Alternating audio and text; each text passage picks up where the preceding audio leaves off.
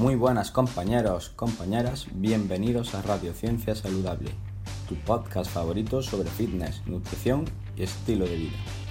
En este podcast encontrarás información basada en la última evidencia científica sin perder de vista nuestro pasado como especie, para que puedas recuperar tu salud perdida.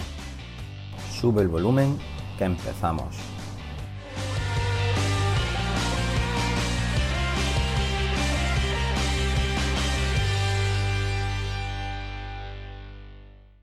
Muy buenas a todos y bienvenidos a esta nueva sección de Radiociencia Saludable que estrenamos hoy.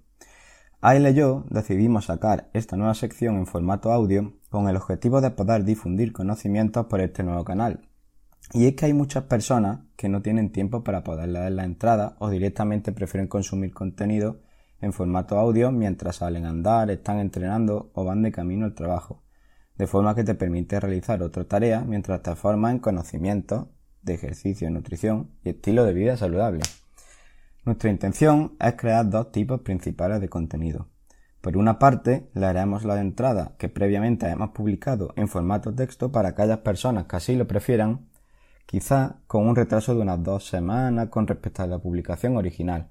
Y por otro lado, queremos sacar otro tipo de contenido, que será una sección de preguntas y respuestas, donde podrás enviarnos una pregunta en formato audio a través de la web si tu dispositivo te permite grabar sonido o si lo prefieres podrás enviarnos el audio a través de la app móvil de WhatsApp al número que podrás encontrar en la sección de la radio de nuestra web. Te invitamos a que nos consultes cualquier duda que tengas con respecto a la temática del blog y así podamos responderla para todo el mundo. Y ya sin más, comenzamos con el episodio de hoy. Es la entrada titulada Densidad nutricional y cómo limitar tus calorías sin desnutrirte, escrita por mí, Dani Párraga, y leída por Ayla Fernández. ¡Allá vamos! No vivo para comer, como para vivir. Quintiliano. Durante miles de años, la vida de la especie humana giraba en torno a unos pocos factores esenciales que permitían la supervivencia de la misma. Uno de ellos era la búsqueda de comida. Gracias a los grandes avances tecnológicos, actualmente vivimos en una sociedad que cubre estas necesidades energéticas con creces. El conseguir comida para sobrevivir dejó de ser un problema. Pero no todos son ventajas, solo hay que mirar a nuestro alrededor para ver que algo no está funcionando bien. Vivimos en un ambiente obesogénico. El gran desarrollo tecnológico ha afectado también a los alimentos. Ha permitido mejorar algunas de sus propiedades, haciendo especial énfasis en la palatabilidad de los mismos, dejando el que sean más o menos perniciosos para tu salud en segundo plano. Estos alimentos se caracterizan por tener un bajo coste de producción. Su caducidad les permite aguantar largos periodos en las estanterías del supermercado. Poseer compuestos químicos que los hacen realmente deliciosos y adictivos. Estos son endulzantes, sales, grasas vegetales, saborizantes, colorantes y otros estimulantes para nuestros sentidos. No aportar apenas valor nutritivo, a veces añaden algún producto considerado como sano en cantidades ínfimas para poder aumentar las ventas promocionándolo. El resultado de esta incongruencia evolutiva está claro, personas obesas y desnutridas. Combatiendo el ambiente obesogénico.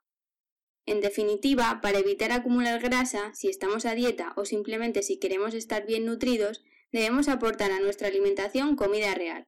Ese debería ser el axioma de la alimentación de cualquier persona. Si bien hay alimentos que aportan muchos nutrientes, también aportan muchas calorías, por lo que deberíamos incorporarlos con moderación. Encontramos igualmente alimentos que aportan muchas calorías y apenas nutrientes, los cuales deberíamos evitar. Se caracterizan por tener etiquetas con una lista bastante variopinta de ingredientes, más de tres o cinco, de los cuales algunos no sabrás muy bien ni qué son. ¿Qué es la densidad nutricional? La densidad nutricional se definiría como la cantidad de nutrientes esenciales para el ser humano dividido entre las calorías que estos aportan. La alimentación del ser humano a lo largo de la evolución ha sido nutricionalmente densa al estar basada en comida real. No podía ser de otra forma. Hoy en día, con la gran cantidad de nuevos alimentos integrados en nuestra sociedad, tenemos que conocer cuáles son los que nos aportan beneficios y cuáles atentan contra nuestra salud, causándonos, entre otros muchos males, desnutrición. El doctor Matt Lalonde de la Universidad de Harvard clasificó los alimentos en función de la citada densidad nutricional. En el blog podéis encontrar la tabla completa. Basándonos en esta tabla, podemos decir que los alimentos totalmente prescindibles y cuyo consumo deberíamos de moderar son las grasas vegetales y los cereales, especialmente si estos son refinados y ultraprocesados. Se asocian a múltiples enfermedades. También deberíamos incluir algo de nueces y semillas por su gran cantidad de nutrientes, si bien hay que controlar la cantidad de esta ingesta debido a su elevada aportación de calorías. Hay que tener en cuenta que los órganos tienen una gran densidad nutricional, lo sé, posiblemente no sean de tu agrado, pero debemos incorporarlos a la dieta. En próximas entradas publicaremos recetas que los harán más apetecibles. Consejos para una alimentación altamente nutricional. 1.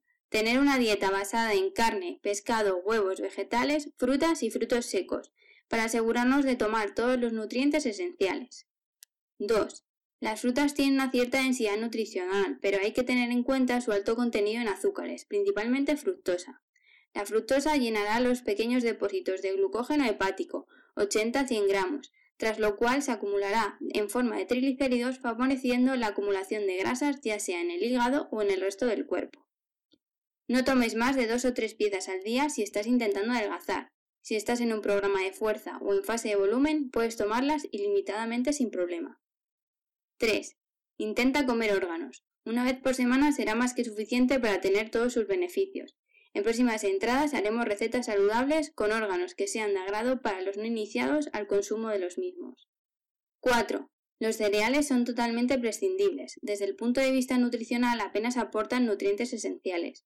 Utilízalos con cabeza. Pueden ser útiles para deportistas muy activos con alta demanda energética y que vacíen sus depósitos de glucógeno con frecuencia, pero perjudiciales para personas sedentarias o que estén intentando adelgazar.